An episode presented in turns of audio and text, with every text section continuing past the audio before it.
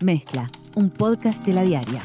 Bienvenidas, bienvenidos a un nuevo episodio de Mezcla en Cuarentena. Para hoy tenemos preparado un material que surgió de una charla que se dio ayer en la Academia Nacional de Medicina. La charla se tituló COVID-19 y salud mental.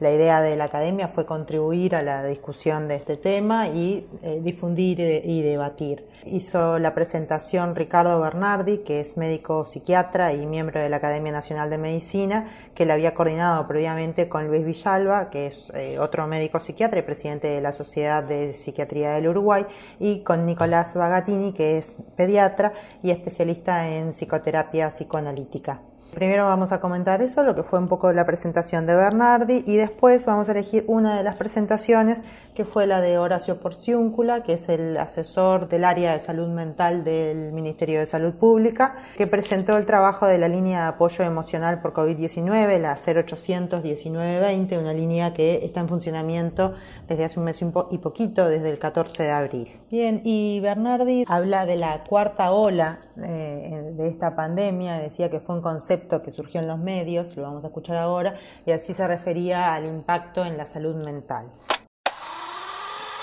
En esta cuarta ola surgió en los medios, no fue un estudio científico, fue un intensivista americano, Victor Zeng, obviamente no de ascendencia americana, pero que dijo que él creía que estábamos acumulando efectos psicológicos de traumas múltiples. Y después agregaron en un chat que se ocurrió por los medios de que esto iba a ser eh, un efecto sostenido y bastante grave. Porque hay un primer efecto, obviamente, que es la mortalidad y morbilidad debido a la pandemia, debido al COVID. Pero hay un segundo impacto que se va produciendo, que es los efectos económicos, que sobre todo en los sectores más vulnerables se van produciendo. Hay un tercer impacto que va creciendo la preocupación y que ahora hay un esfuerzo enorme para ponernos al día con las enfermedades crónicas que fueron diferentes. Pero hay un cuarto impacto que fue muy rápido para los que están afectados, y acá me refiero no solo a los enfermos, sino también a los médicos en los países donde la asistencia fue desbordada, que es esta ola que afecta a la salud mental. Y Bernardi, no, lo podemos mostrar acá porque esto es audio, pero eh, lo representaba estas diferentes olas en una, en una gráfica, ¿no? Y se veía que el, impacto de la primera ola tenía, no es lo que ha sucedido en nuestro país, pero sí a nivel mundial, un gran pico al principio y después caía.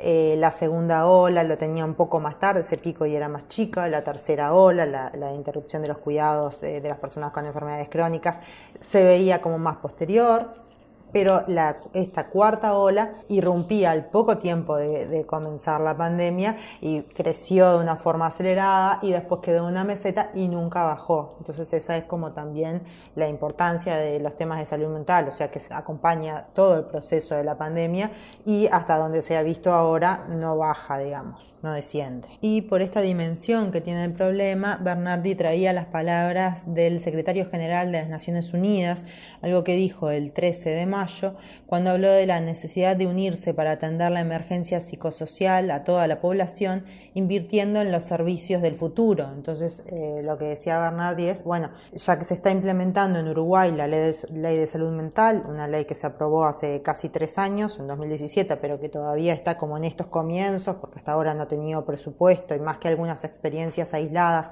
eh, no, no se ha dado ese gran cambio que se esperaba en la atención de la ley de salud mental. Bueno, la idea es que los servicios que se eh, están implementando ahora permanezcan a futuro y perduren con esta visión de la atención más a nivel comunitario, sacarla de la atención oportuna y a tiempo para evitar los problemas mayores y tratando de evitar llegar a la necesidad de las internaciones, pero a su vez que si es necesario hospitalizar a alguien, que bueno que sea en otros, en servicios que no son los grandes asilos o los grandes sanatorios, sino en casas de medio camino, residencias, en lugares que que donde la persona eh, esté más contenida, que no sean instituciones totales.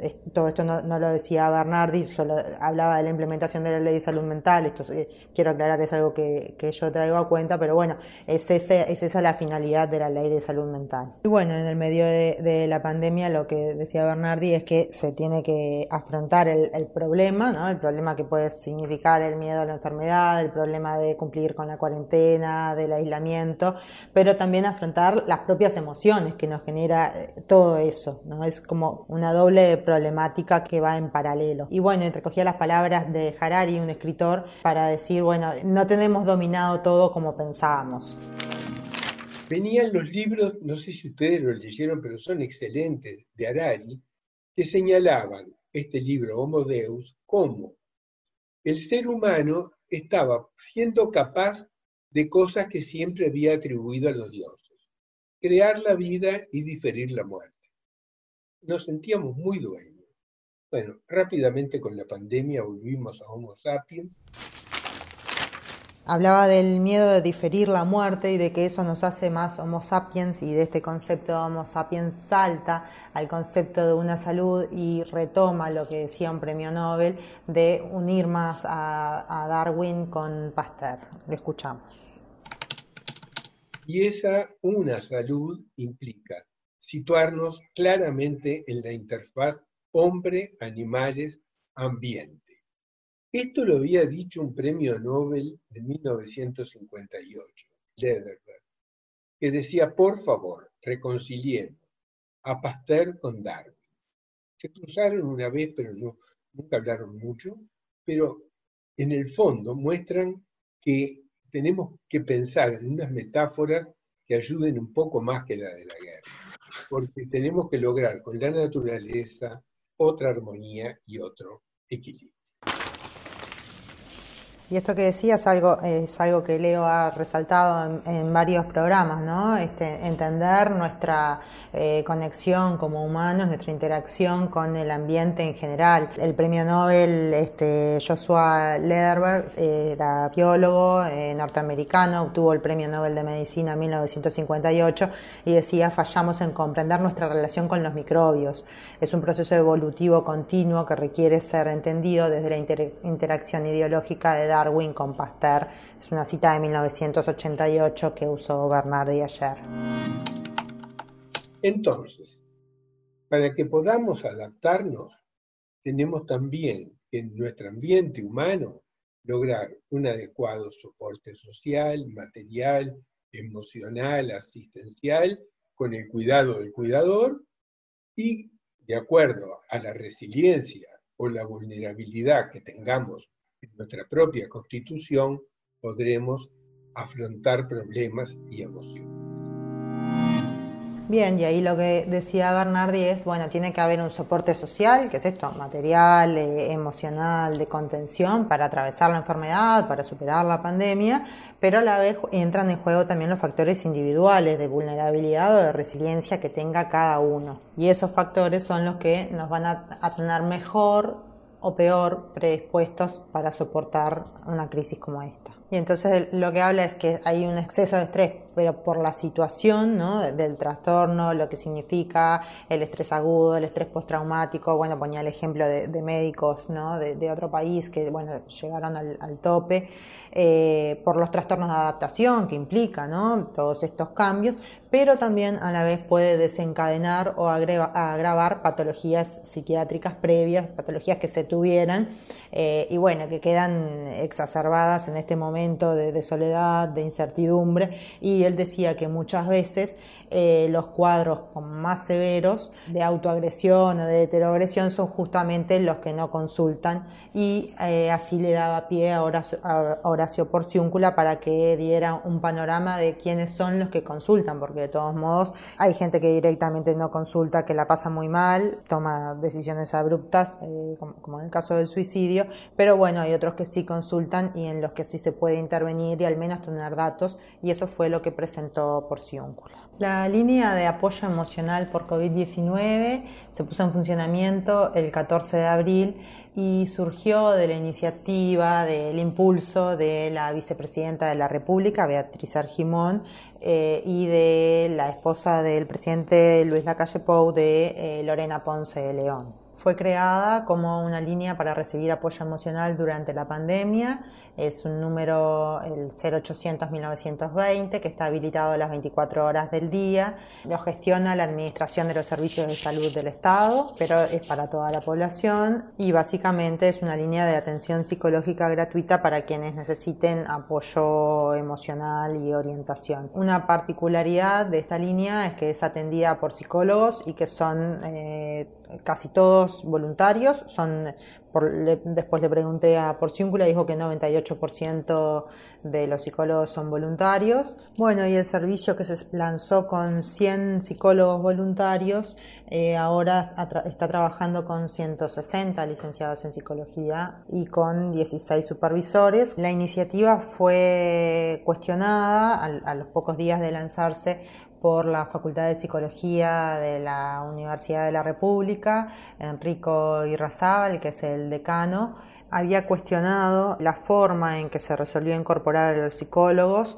por lo que se supo fueron convocados por un llamado del Ministerio de Desarrollo Social. Y por otra parte, bueno, decía que esto es un trabajo voluntario, que no es la idea y que la idea también era que estuviera vinculado a toda la red de atención de salud mental y que para eso podría haberse utilizado a los psicólogos que trabajaban en, los equipos eh, de salud mental que estaban inactivos, eh, sobre todo ahí al comienzo de la pandemia, ahora que el lunes se retoma la, actividad en policlínicas. Y bueno, y a medida que fueron valiéndose de herramientas de, como la telemedicina, eh, seguramente hayan ido incrementando su trabajo los psicólogos que trabajan en la red, pero bueno, ellos lo veían como descoordinado y también porque Facultad de Psicología en ese momento estaba haciendo aportes para este grupo de, emergencia que se había creado para el Ministerio y para ACE, propuestas concretas en la, atención de salud mental y un poco descoordinado fue que había salido eh, esta línea. Esas eran un poco las críticas, lo que dijo ayer Porciúncula fue que en cuanto a la selección de voluntarios se había tenido en cuenta el currículum de los profesionales, eh, los contratos que habían tenido y que eran, eh, que habían sido evaluados y se había tenido en cuenta también las experiencias que habían hecho hasta ahora y que en este tiempo se desarrollaron protocolos, guías y recomendaciones. Bueno, cerraba un poco así la explicación de cómo funciona esto. Lo que me interesaba en este programa era traer un poco cuál es esa dimensión, o sea, qué reporte se tiene a partir de esta línea de cuáles son las necesidades que están latentes. Porciúncula decía que hasta ahora ha recibido, o sea, desde el 14 de abril hasta ahora, cerca de un poco menos de 40 días, 6.647 llamadas, que hubo momentos que hubo un promedio de 14 llamadas por hora, o sea que era, y que había superado, en esos momentos había superado ampliamente la capacidad de respuesta que, que se tenía, y se, decía que hablaba de una abrumadora expresión de necesidad de los usuarios. Escuchamos ahora un fragmento en el que Porciúncula presenta en qué momento han recibido la mayoría de las llamadas. Otro de los elementos que nos llamaba la atención es los momentos picos de esta llamada. Esperábamos que fueran quizás al caer la tarde, sin embargo, en las horas del mediodía, los días de semana, de lunes a viernes, y de 15 a 18, porque tomábamos periodos de tres horas, eh, se vieron los mayores picos. Quizás las llamadas más complejas se producían a nivel de la noche. Bien, escuchamos ahora, eh, él habla eh, que se definió un flujograma de atención, pero también nos muestra, además de eso, cuál es la derivación que hacían y cuál era el trabajo posterior, es decir, cómo, cómo se mueven estos psicólogos que atienden las llamadas. Generamos conjuntamente un flujograma de atención y tratamos inicialmente de que poder diferenciar tres tipos de llamadas. Una que tenía que ver, que considerábamos verde, que eran preocupaciones no muy significativas, que podían solucionarse a través de elementos de psicoeducación o de una escucha empática telefónica. Eh, si eso no lograba solucionarse en esa primera franja, pasábamos a una segunda franja que le llamábamos franja amarilla, en la cual la ubicábamos como la primera ayuda psicológica telefónica para esas personas que presentaban algunas sintomatologías un poco más significativas. Y ubicábamos una tercera franja para aquellas que expresaban situaciones con mayor nivel de gravedad y le llamábamos de código rojo y allí la tratábamos de conectar con profesionales ya más especializados Porciúncula presentó además eh, el procesamiento de datos preliminares, le llamaba sobre una muestra de 856 llamadas, que fueron llamadas que hubo durante los primeros 15 días, es decir, del 14 al 29, 30 de abril. Dijo que ahora eh, el equipo, bueno, fueron procesados por el área de estadística de salud mental y poblaciones vulnerables de ACE y contaba que ahora llevan eh, mil fichas relevadas, fichas del registro de las personas, eh, y que la tendencia que se presentó ahí se mantiene, así que vamos a, estos datos son bastante más extendidos que, que esos primeros 15 días.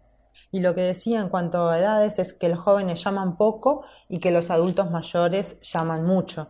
De hecho, 497 eh, de esas 856 llamadas, es decir, más del 50%, fueron de personas que tenían más de 51 años. Eh, uno de los grupos eh, que más llamó, eh, con 185 llamadas, era el que tenía entre 61 y 70 años. Después hubo 124 personas entre 71 y 80, 48 de más de 81 años. Y en cuanto a la relación de, al género, el 72% eran mujeres. En cuanto a la cobertura mutual de estas personas, el 40% era de ACE, 38% de mutualistas de 19% no tenían datos, un 2% era de sanidad militar o policial y 1% de otros. Es decir, que, eh, eh, o sea, resaltaba esto, si bien es una línea que atiende ACE, las necesidades de toda la población y bueno, mostraba esto, ¿no? Prácticamente en partes iguales la población era de ACE y de mutualistas. Escuchemos ahora lo que decía Porciúncula en cuanto al motivo de consulta. Cuando vamos a mirar cuáles eran las causas más frecuentes de esos llamados, vemos que los síntomas depresivos, ansiedad, sentimiento de soledad, aislamiento, la necesidad de escucha y orientación, el miedo al COVID, entre otros, eran los más significativos. Tratamos de, disecar un poco más esto de, de los síntomas depresivos, ¿verdad? Y, quiero ser muy claro en la terminología. Hablamos de sintomatología y no de patología. Estamos hablando de personas que se sentían tristes, que tenían dificultades de funcionamiento, que tenían alteraciones en sus fisiologías de alimentación, etcétera, que expresaban estos sentimientos de tristeza. La ansiedad, sin duda, y el miedo por el COVID. Y en cuanto a la severidad de la problemática planteada, él establecía como una correlación que es similar a lo que se habla de COVID-19, donde 80% de los casos son leves, 15% tienen algún grado de complejidad y 5% eh, requiere internación en CTI, eso como a nivel más, más físico, más orgánico. Pero bueno, lo que decía es, hay un 76% que es leve y moderado, creo que vale hacer la distinción por proporción, leve es 46%, moderado 30%, y hay un 11% de severidad. 13% mm, dice que no hay datos, no, contesta, supongo que es un, un, subregistro de, lo que pasaba, o bueno, no, no llegaron a desarrollar o a, distinguir eh, o, a, clasificarlo en una de estas tres eh, etapas. Y por último, en cuanto a las perspectivas futuras, lo que decía Porciúncula es que la, la, telemedicina es una herramienta que vino para quedarse y que es una herramienta bien interesante, decía, para incorporar a la red de atención. Así que bueno, este, después ahora eh, escuchamos brevemente una parte donde yo le preguntaba un poco esto que comentaba al principio, cuál era la proporción de voluntarios, este, cómo habían sido los contratos. Eh, él decía que la gente pide eh, continuarlos, incluso eh, una de las personas que estaba en la charla se ofreció también para, para postularse y atender. Lo escuchamos. El 98% de los operadores son voluntarios. hicieron un contrato de seis semanas con claras y específicas responsabilidades de parte por ese voluntariado. A las seis semanas los que entraron por primera vez tenían la posibilidad de, prorrogar y para nuestra satisfacción y alegría eh, la mayoría de los que están ahí están solicitando seguir prorrogando, a pesar de que ahora se están abriendo las fuentes laborales que de pronto en algún momento estaban este, cerradas. Eh, la otra pregunta que eh, tú hacías era, Amanda, en relación a si esto va a continuar y cómo seguiría. ¿no? En realidad, esto es de la crisis, es una, es una herramienta en la crisis. Eso, como decíamos en la presentación, es un eslabón de, la crisis para favorecer eh, la recepción de, situaciones que, la gente está viviendo, pero que lo importante es la red, y así lo pusimos en la tercera diapositiva. Bien, y ahí escuchábamos también la consulta sobre la posibilidad, la continuidad de esto. La atención en salud mental, básicamente en nuestro país, se da en el ámbito privado, por quien pueda pagar una una psicoterapia eh, y es una necesidad, es una necesidad que, que intentaron atender los anteriores gobiernos, las anteriores administraciones. Me acuerdo, en 2011 se, lanzaron las prestaciones en salud mental eh, para el Sistema Nacional Integrado de Salud, que son básicamente una atención eh, en modalidad grupal y en modalidad individual en algunos casos puntuales, por un número de sesiones limitadas eh, y para determinados colectivos, determinadas poblaciones de riesgo, pero está lejísimo de poder ampliarse a toda la población.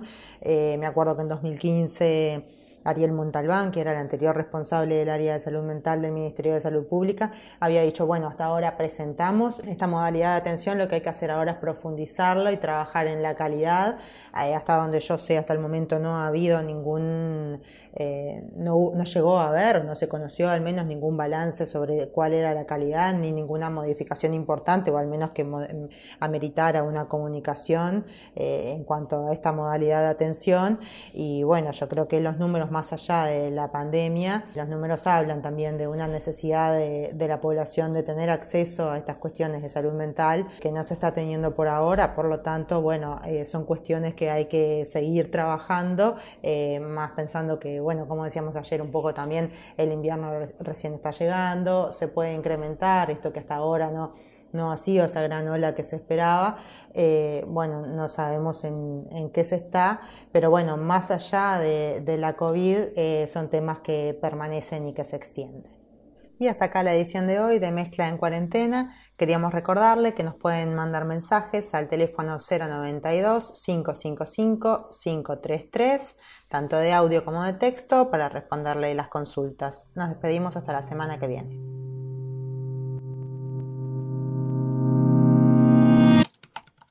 Conducción, Amanda Muñoz. Participación, Leo Lagos. Edición, Joaquín Fernández. Sumate a nuestra comunidad.